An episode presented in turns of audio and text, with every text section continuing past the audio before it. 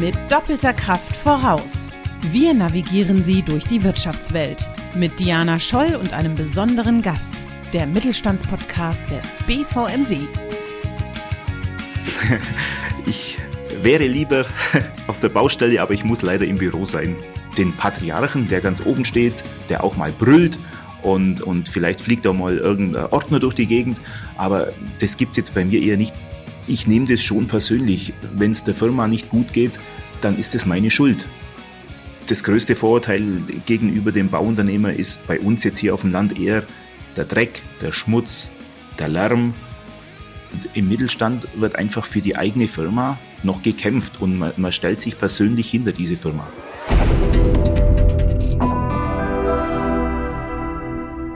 Liebe Hörerinnen und Hörer, herzlich willkommen zur ersten Folge unseres Mittelstandspodcasts vom BVMW.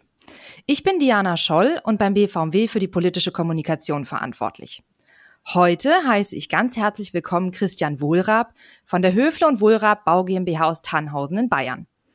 Lieber Herr Wohlrab, vielleicht erzählen Sie uns selbst kurz, wer sind Sie und was machen Sie? Ja, sehr geehrte Frau Scholl, Erstmal vielen Dank für die Einladung. Ich freue mich sehr, dass meine Person, meine Meinung gefragt wird. Vielen Dank. Mein Name ist Christian Wohlrab.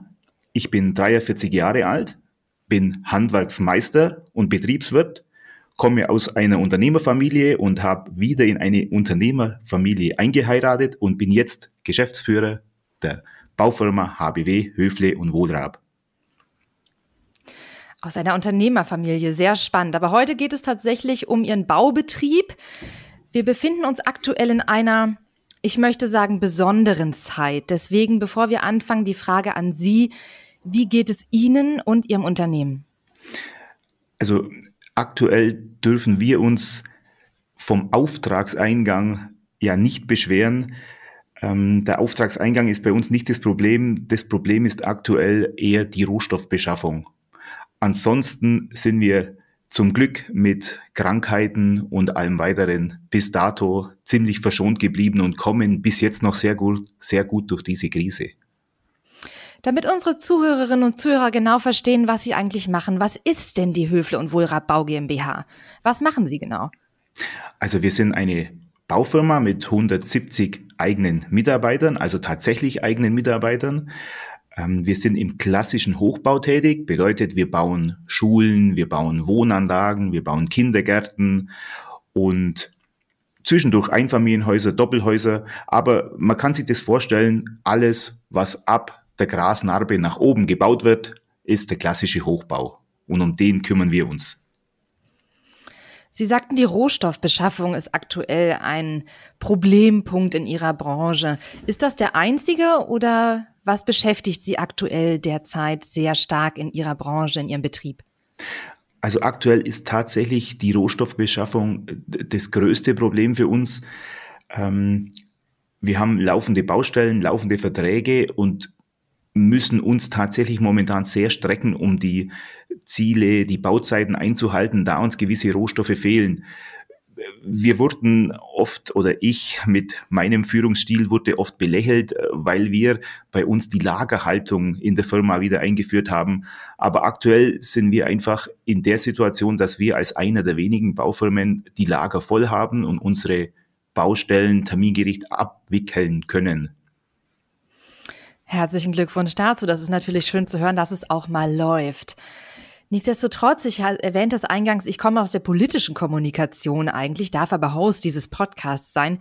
Deswegen vielleicht an Sie die Frage, welche Weichenstellungen würden Sie sich aktuell wünschen, damit auch Ihre Branche wieder besser arbeiten kann? Was bedarf es aus Ihrer Sicht jetzt, um dort mehr Planungssicherheit hineinzubringen und natürlich auch insgesamt die Wirtschaftskraft in Deutschland aufrechtzuerhalten? Also das Thema Corona-Politik, das Thema ähm, Impfpolitik macht uns natürlich auch sehr zu schaffen. Ähm, unsere Mitarbeiter sind sehr vorsichtig, die Käufer sind sehr vorsichtig, alle sind sehr zurückhaltend. Und solange wir ähm, keine, keine Impfstrategie, keine, keine äh, Ausblicke haben für die Zukunft, äh, bremst uns das ziemlich aus aktuell. Hm.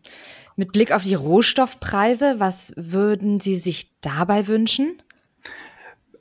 Ich denke, die Rohstoffpreise, das ist ein schwieriges Thema, da wir als große Firma immer ähm, natürlich andere Vertragsverhandlungen beziehungsweise Grundlagen für Vertragsverhandlungen haben, wie jetzt der kleine Bauunternehmer. Und bei uns darf ich mich als größere Firma nennen, ist es für die, für den, für den Handel immer schwierig, Preiserhöhungen durchzubringen. Und für uns macht es jetzt schon den Anschein, als wäre jetzt diese Corona-Politik oder beziehungsweise die Corona-Situation auch für den Handel als Grundlage, endlich die Preiserhöhungen an den Markt zu bringen. Wir sprechen ja aktuell tatsächlich von einem Immobilienboom, möchte man beinahe sagen. Ich erlebe das selbst auch im privaten Umfeld. Grundstücke, Häuser sind Mangelware, möchte man beinahe sagen. Sind Sie bereits auf dem Stand, dass Sie auch Kunden ablehnen müssen oder schaffen Sie das noch alles zu bewältigen? Also wir sind tatsächlich in der glücklichen Lage für uns als Firma, dass wir Kunden ablehnen können oder dürfen. Ähm, es gab auch schon andere Zeiten, aber ja, ich gebe Ihnen recht, der Immobilienboom, der dauert mittlerweile bestimmt das schon sechs, acht Jahre an und ja, wir, wir können noch nicht absehen, wie lang der Immobilienboom noch geht. Für uns momentan kein Ende in Sicht. Wie nutzen Sie diesen Immobilienboom? Sie sagen, Sie haben jetzt Lagerhaltung beispielsweise gemacht. Gibt es weitere Aspekte, wo Sie vielleicht auch Vorreiter der Branche sind, wo Sie anders agieren als andere? Also für uns für mich jetzt speziell als Nachfolger, wenn ich mich jetzt als Nachfolger nennen darf in der Firma, kommt diese ähm, gute Zeit natürlich sehr zugute, da wir jetzt in dieser Übergangszeit, in dem Generationenwechsel, ähm, die gute Konjunktur nutzen können, um, um Investitionen zu tätigen. Wir können unsere alten Kräne verkaufen, wir können neue Kräne kaufen, wir können neues Material, neue, neues Werkzeug ähm, kaufen für unsere Mitarbeiter und auch für die Firma. Wir müssen die Digitalisierung vorantreiben. Das kostet alles eine Menge Geld und dafür kommt uns natürlich die gute Konjunktur aktuell sehr zugute. Das ist schön zu hören. Sie sind jetzt gerade auf einen Punkt eingegangen, äh, auf den ich sowieso mit Ihnen zu sprechen kommen wollte, nämlich das Thema Nachfolge. Sie sagten, wenn Sie sich als Nachfolger bezeichnen können. Warum sagen Sie das? Sie sind doch ein klassischer Nachfolger in dem Sinne, oder? Ja, ich bin klassischer Nachfolger. Ähm, wie gesagt, ich habe in die Familie eingeheiratet und hatte das Glück auch durch meine Vorbildung, durch meine Vorkenntnisse, durch meine Handwerksausbildung ähm, diesen Posten dann auch besetzen zu dürfen. Ja. Ich weiß nicht, ob Ihnen die Frage gefällt, ich stelle sie trotzdem, aber gab es Schwierigkeiten bei der Nachfolge? Wir erleben das ja häufig bei uns. Nachfolge ist ein großes Thema im Mittelstand. Wir selbst haben mehrere Gremien dafür eingerichtet, unterstützen auch Unternehmerinnen und Unternehmer beim Thema Nachfolge. Wie war das bei Ihnen? Vielleicht lief es aber auch gut und Sie können einfach anderen Unternehmen einen Tipp mitgeben. Also das Thema Nachfolge ohne Schwierigkeiten zu bezeichnen wäre, ähm, wäre vermessen, ja. Ähm, auch bei uns gab es natürlich Schwierigkeiten. Es treffen einfach zwei Generationen aufeinander, jung und alt, wenn ich es einfach mal so lapidar nennen darf. Ähm, es kommt der Senior und der Junior zusammen. Ähm, der Senior hat, das, hat die Firma aufgebaut, hat 30 Jahre lang sein Herzblut reingesteckt und für ihn ist natürlich alles immer altbewährt. Und jetzt kommt der Junior ums Eck, frisch von der Schule vielleicht noch, ähm, und äh, findet alles total äh, veraltet und möchte neue Strukturen einführen. Ähm, jetzt hatte ich das Glück, ich kam eben nicht von der Schule direkt. Ich war 15 Jahre lang Meister auf der Baustelle, also ich komme direkt vom Geschehen, von der Baustelle. Ähm, aber es ist tatsächlich schwierig, ähm, den Übergang, den Spagat zu finden zwischen ähm, Nachfolge und, und zwischen Altbewährtem. Ich, ich kann nur sagen, dass das Thema trifft auch meine Kollegen ähm, sehr oft und viele fragen nach, was, was können wir denn machen, wie habt ihr das gemacht? Eigentlich müsste man das Thema drei bis vier Jahre im Voraus wirklich planen. Viele Gespräche zwischen Junior, Senior, wer macht was künftig, wer kümmert sich um was und vor allem, was macht der Senior danach? Das ist ein Thema, wo die, ähm, die Unternehmensgründer dann sehr oft vor, vor großen Problemen stehen. Jetzt, jetzt bin ich fast bis zum Rentenalter in der Firma. Ich war noch nie zu Hause im Prinzip. Was soll ich denn jetzt zu Hause machen? Und wir sind, wir sind dem so entgegengekommen. Wir haben unserem, ich nenne ihn einfach Senior jetzt im Haus, ähm, einen Arbeitsplatz auf Lebenszeit hier gegeben im Haus. Er kann hier bleiben, solange er möchte. Wenn er nicht mehr möchte, kann er, darf er gehen. Es ist sein, sein gutes Recht. Er, er soll weiterhin seinen oder seinen wohlverdienten Ruhestand auch mal genießen. Aber er hat auch seine gewissen Probleme damit, weil er mit sich selbst außerhalb der Firma sehr wenig anzufangen weiß. Und das sind auch große Probleme, die man beim Übergabe niemals aus den Augen verlieren darf. Ein ganz wichtiger Tipp an der Stelle, den Herr Wohlrapp gerade gegeben hat. Frühzeitig über das Thema Nachfolge nachdenken und vor allem auch drüber sprechen. Wie gesagt, wir als Bundesverband Mittelständische Wirtschaft haben auch einen Expertenkreis Nachfolge eingerichtet. Also wenn es da Fragen gibt oder auch mal Impulse benötigt werden, helfen wir selbstverständlich immer gern weiter. Herr Wohlrapp, Sie sagten, Sie kommen aus einer Unternehmerfamilie. Aus welcher Branche kommen Sie denn eigentlich? Meine Eltern hatten eine Zimmerei also wieder ein klassischer Handwerksbetrieb. Dort durfte ich meine Lehre machen zum Zimmerergesellen, habe dann dort auch als Zimmerergeselle gearbeitet, habe dann irgendwann Hochbautechnik studiert, habe den Zimmerermeister gemacht und den Betriebswirt des Handwerks. Das heißt wirklich den Betrieb von der Pike auf gelernt. Das ist natürlich immer schön, wenn man auch die praktische Seite kennengelernt hat. Das heißt aber auch, Sie sind Ihr Leben lang bereits in der Baubranche aktiv. Deswegen mal die Frage, mögen Sie Krimiserien? Ich fürchte, ich weiß, wohin das Thema läuft. ja, ich äh, habe auch schon diverse Krimiserien gesehen, ja. Ist Ihnen dabei etwas aufgefallen? ja, mir ist aufgefallen, dass oftmals die Bösewichte den Guten irgendwo im Fundament ähm, einer Wohnanlage verstecken oder einbetonieren. Ja, die Frage bekomme ich öfter, ja, kenne ich. Ja, wir erleben tatsächlich häufig in Krimiserien und Filmen, dass Unternehmen die Kriminellen, die, die Bösewichte sind und besonders häufig ist es tatsächlich sogar der Bauunternehmer. Ich glaube, die Branche hat generell etwas mit Vorurteilen zu kämpfen und wir erleben es auch leider häufig in den Medien, dass von korrupten Unternehmen oder generell negativ über Unternehmen berichtet wird. Wie ist es auch in Ihrer Branche? Mit was für Vorurteilen müssen Sie noch so umgehen? Und wie sehen das vielleicht auch Kollegen von Ihnen? Ja, also die Vorurteile äh, kann man nicht bestreiten, dass die da sind. Ähm, die Vorurteile zur Kriminalität, da kann ich jetzt eher weniger dazu sagen, weil wir auf dem Land haben jetzt da eher weniger damit zu tun.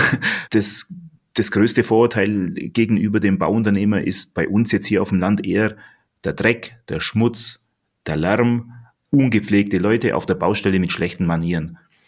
Ähm, dem muss ich aber leider vehement widersprechen. So ist es tatsächlich überhaupt nicht mehr. Ähm, unsere Baustellen die darf man gerne besichtigen.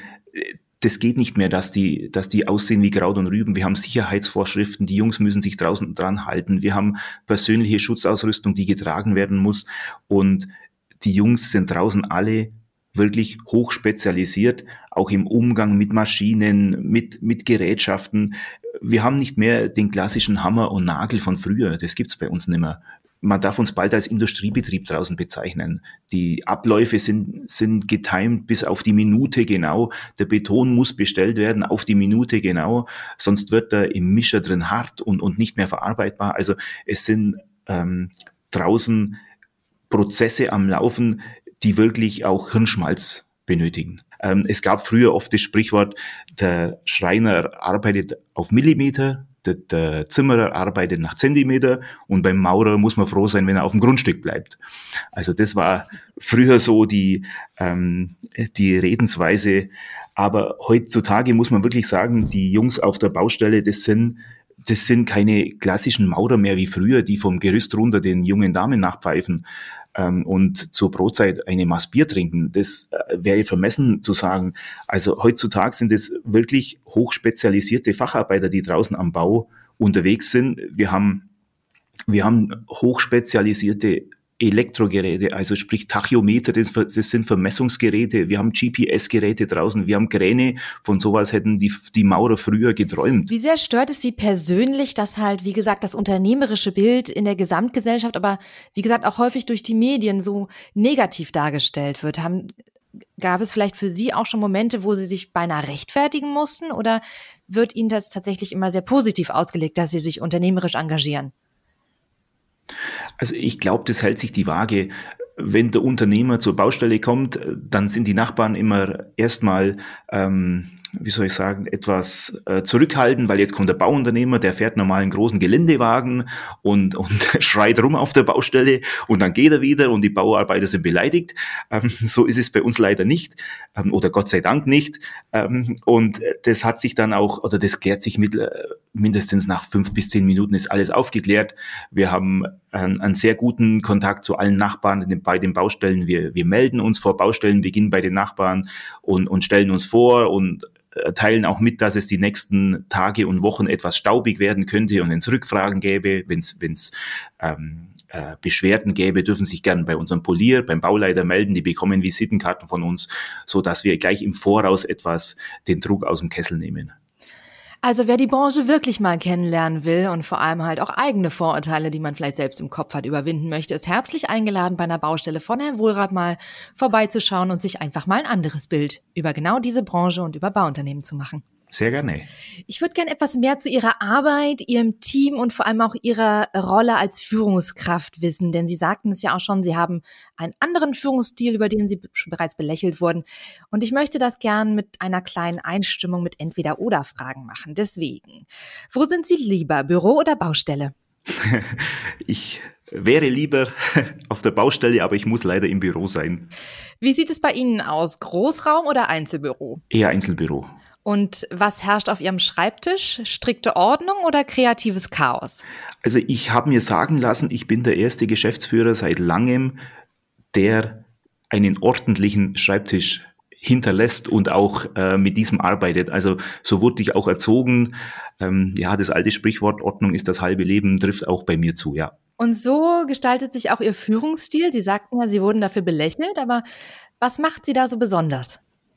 Naja, ich würde sagen, der Führungsstil von früher erscheint mir jetzt veraltet. Früher gab es in der, wohl nicht nur in der Baufirma, in vielen anderen Branchen, den Patriarchen, der ganz oben steht, der auch mal brüllt und, und vielleicht fliegt auch mal irgendein Ordner durch die Gegend. Aber das gibt's jetzt bei mir eher nicht. Ich komme von der Baustelle, ich weiß, was draußen Probleme herrschen. Ich weiß, dass die Jungs draußen, ich nenne sie jetzt einfach Jungs, weil wir tatsächlich keine Mädels haben, ähm, die Jungs auf der Baustelle, die stehen morgens draußen, egal ob es schneit, ob es regnet, ob es windet, bei 10 Grad minus oder bei 40 Grad plus. Sie stehen da draußen und ich kenne die Probleme von den Jungs. Und wenn die zu mir kommen, dann ist das für mich nichts Neues und ich weiß im Normalfall eine Lösung für die Jungs. Und wenn es pressiert, dann setze ich mich auch mal auf den Bagger oder fahre mal einen Kran. Das ist für mich tatsächlich ein äh, kleiner Ausgleich. Das mhm. Büro bleibt zwar liegen, aber äh, ist für mich auch mal gut für den Kopf und es stärkt auch einfach die, die Verbindung zwischen den Mitarbeitern und der Geschäftsführung ich möchte da im Prinzip gar keine großen Gräben aufkommen lassen. Wir sind ein Team, egal wer das ist, ob das ist der Geschäftsführer ist oder der Lagerist. Das soll bei uns keine Rolle spielen. Ich glaube, das ist auch ein gewisser eine gewisse Art der Akzeptanz nochmal, weil ja alle auch wissen, sie kennen das Spiel wirklich von Anfang an und sie wissen, wie es ist, wenn man den Backstein in die Hand nehmen muss. Wie Sie selber sagten, auch mal auf den Bagger setzen, kein Problem für Sie. Gibt es denn Rituale bei Ihnen in Ihrem Team, vielleicht zum Austausch, vielleicht zur Kommunikation? 170 Mitarbeiterinnen und Mitarbeiter sind ja nun auch nicht gerade wenig. Ja, es ist richtig. Und vor Corona, wenn ich so nennen darf, war das auch ziemlich oder wurde ziemlich gelebt bei uns. Wir haben Grillfeste für die Mitarbeiter veranstaltet, wo wir uns einfach treffen. Wie Sie sagten, bei 170 Mitarbeitern ist es oft so, dass sich die Jungs unterm Jahr überhaupt nicht sehen. Man kommuniziert nur über, über Facebook oder über, über WhatsApp und sieht nur anhand von irgendwelchen Profilbildern, was denn die andere Baustelle macht. Und äh, daher auch unsere Weihnachtsfeiern sind immer sehr beliebt, wo man sich dann trifft und redet über die Baustellen. Was war bei euch? Was war bei dir? Ja, bei uns passierte das und das. Und sind sehr wichtige Sachen. Wir haben auch eingeführt, einmal im Jahr dann, wir fahren entweder aufs Oktoberfest oder auf den Vasen nach Stuttgart. Wir machen Go-Kart-Meisterschaften für die Mitarbeiter. Wir gehen mit den Lehrlingen zum Wakeboard fahren. Also wir versuchen schon, die, den Zusammenhalt auch zu stärken untereinander. Sie sagten es gerade Lehrlinge. Ich habe gesehen, Sie haben fünf bis zehn Auszubildende jährlich in, in jedem Jahrgang. Jetzt muss man dazu sagen, Sie sind in Tannhausen. Tannhausen ist eine Stadt in Bayern mit etwas mehr als 6000 Einwohnerinnen im Dreieck Ulm, Augsburg, Memmingen, damit unsere Zuhörerinnen und Zuhörer sich das ein bisschen vorstellen können. Ja. Wie ist die Fachkräftesituation bei Ihnen? Wie werben Sie um neue Mitarbeiterinnen und Mitarbeiter und wie ist die Situation bei den Auszubildenden? Müssen Sie sich ganz aktiv bewerben oder bekommen Sie auch viele Bewerbungen rein? Wie sind Sie präsent? Wie zeigen Sie sich? Also ich glaube, das Thema Fachkräftemängel, das gibt's ja nicht nur oder nicht erst seit einem Jahr. Das gibt's ja schon im Prinzip, äh, seit die, die Arbeiterwelt gibt. Man kann zurückdenken, im, im Kaiserreich 1880 hieß es damals Leutemangel. Also es, dieses Thema gab's schon immer. Es gab in den späten 50er Jahren Abkommen mit anderen unter mit anderen Staaten. Das hieß damals Abwerbeabkommen dass, dass der Sog aus einem, aus einem gesunden Land nicht zu stark wird. Also wir kennen das Problem ja im Prinzip schon immer.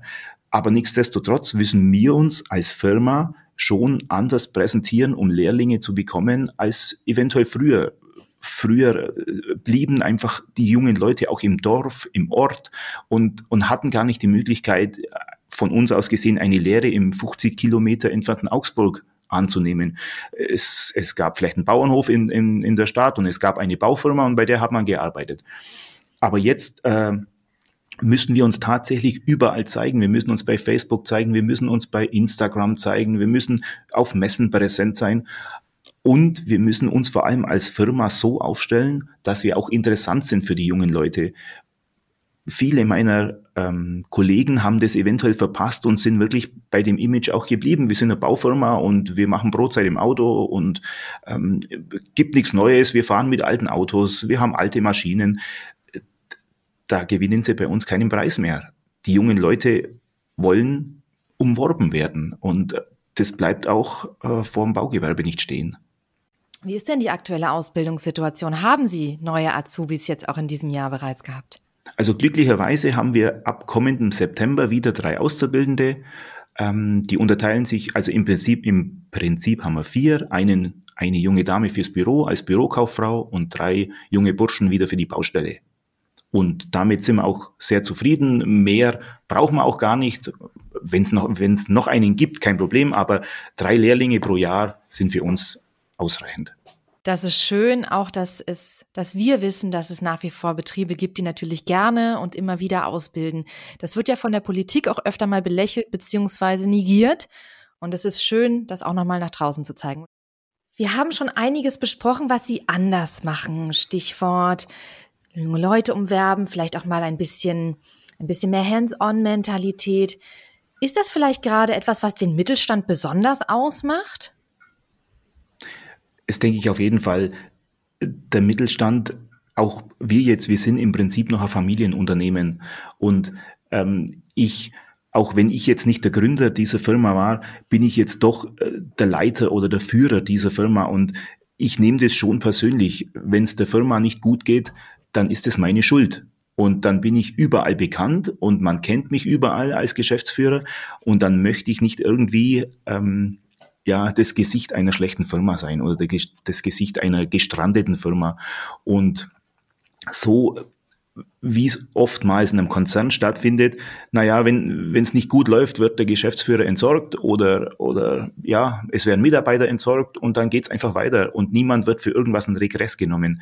Das gibt's bei uns nicht. Und im Mittelstand wird einfach für die eigene Firma noch gekämpft und man, man stellt sich persönlich hinter diese Firma nicht nur für die eigene Firma gekämpft, wie ich gesehen habe. Sie sind ja auch sehr engagiert im sozialen Bereich, generell in Ihrer Region.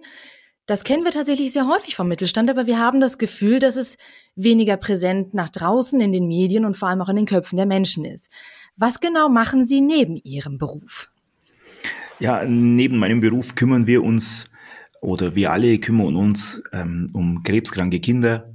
Wir haben einige Stiftungen hier in der äh, in der Gegend, die wir unterstützen. Wir unterstützen die heimischen Vereine, die Schützenvereine, den, den Fußballverein, den Musikverein, aber auch das Tierheim. Und das möchte ich auch oder möchten wir auch nicht ganz außen vor lassen, weil ja auch diese Sparte, die kleinen Tiere haben ein, ja, wie soll ich sagen, ähm, ein bisschen Zuwendung verdient. Wie gesagt, wir erleben das tatsächlich sehr häufig, gerade in ländlichen Regionen, dass halt viel auch an Unternehmerinnen und Unternehmer aus der Region hängt und diese sich wirklich engagieren. Und genau das wollen wir auch mit diesem Podcast nach draußen bringen. Wir wollen die Leute, die Menschen hinter den Unternehmen vorstellen und vor allem auch zeigen, dass diese engagiert sind und dass Nachhaltigkeit nicht immer nur Umwelt bedeutet, sondern dass Nachhaltigkeit ein Dreiklang zwischen sozial, ökonomisch und ökologisch ist und dass halt gerade der Mittelstand genau das repräsentiert. Wie sieht Ihrer Meinung nach das Haus der Zukunft aus? Sie sprachen bereits davon, mittlerweile sind die Baustellen schon digitalisiert quasi. Es gibt viele neue technische Geräte. Wie sieht die Baustelle oder vielleicht auch sogar das Haus der Zukunft Ihrer Meinung nach aus? Also in der Baustelle kann ich nur sagen, das, das Thema Digitalisierung hält sehr stark Einzug. Im Prinzip die Bauleiter, jeder Polier hat mittlerweile iPad, die haben Computer draußen, ähm, Vermessungsgeräte, alles kommuniziert miteinander. Das Vermessungsgerät kommuniziert mit, kommuniziert mit dem Bagger, der Bagger kommuniziert mit der Raupe, die Raupe mit dem Kran und so weiter. Wir haben, wir können hier im Büro jede einzelne Kranbewegung ablesen von draußen, was uns natürlich ähm, ermöglicht, die Baustelle ganz anders zu führen und ganz anders zu planen im Prinzip das teuerste auf der Baustelle sind die Mitarbeiter. Und mhm. wenn diese Planung mit den Mitarbeitern schneller geht, besser geht, dann sparen wir uns Geld ein und dann können wir eventuell auch Geld verdienen an der Baustelle, ja. Schön zu hören. Von daher auch der Aufruf an alle Zuhörerinnen und Zuhörer, die unternehmerisch tätig sind. Digitalisierung kann wirklich sehr von Vorteil sein. Auch wir als Bundesverband Mittelständische Wirtschaft helfen da unter anderem mit Projekten, aber auch Ideen und vor allem mit der Vernetzung. Denn nicht nur die vernetzte Baustelle ist wichtig, sondern auch das vernetzte Unternehmen. Sehen Sie das auch so, Herr Wohlrab? Wie wichtig sind Ihnen Netzwerke? Netzwerke kann ich sagen, vor allem jetzt nicht, weil wir gerade das Interview machen, aber der Bundeswirtschaftssenat ist tatsächlich ein sehr, sehr gutes Netzwerk für mich, weil ich Leute treffe, die ähnliche Probleme schon mal hatten, die ich jetzt habe. Ich darf mich jetzt mit 42 noch etwas jung nennen als Geschäftsführer einer einer Baufirma und konnte mit Leuten sprechen in den letzten ähm, Treffen, Sitzungen, die wir noch hatten, ähm, wie denn hier der, der, die Nachfolgeregelung ablief, wie denn der Übergang lief was passiert, wenn die Konjunktur etwas schwächelt, was mache ich denn, äh, wann investiere ich was, wann, wann investiere ich in Baumaschinen und so weiter. Und da halfen mir die einfach die erfahrenen Leute, halfen mir da sehr, sehr viel. Und von daher gilt es, denke ich, für viele Netzwerke, redet miteinander und, und unterhaltet euch und, und vernetzt euch. Ganz wichtig. Ein sehr schönes Schlusswort, Herr Wohlrab. Ich bedanke mich ganz, ganz herzlich für die offenen Worte, für die persönlichen Einblicke ins Unternehmen und auch zu Ihrer Person. Und daher die letzte Frage meinerseits. Was würden Sie Ihrem 18-jährigen Ich mitgeben? Was für ein Tipp, was für Ideen, was für eine Empfehlung? Dem 18-jährigen Ich würde ich sagen, mach dein Abitur. ähm, Wissen ist Macht. Das altes Sprichwort, aber Bildung ist das Wichtigste, was wir machen können. Und von daher, ja, Wissen ist Macht. Schau, dass du dir so viel Wissen wie möglich aneignest, dann wird dir vieles, vieles leichter fallen. Sie hörten mit doppelter Kraft voraus, der Mittelstandspodcast des BVMW. Ihre Anregungen und Ihr Besuch auf mittelstandspodcast.de sind herzlich willkommen. Wir hören uns in zwei Wochen wieder.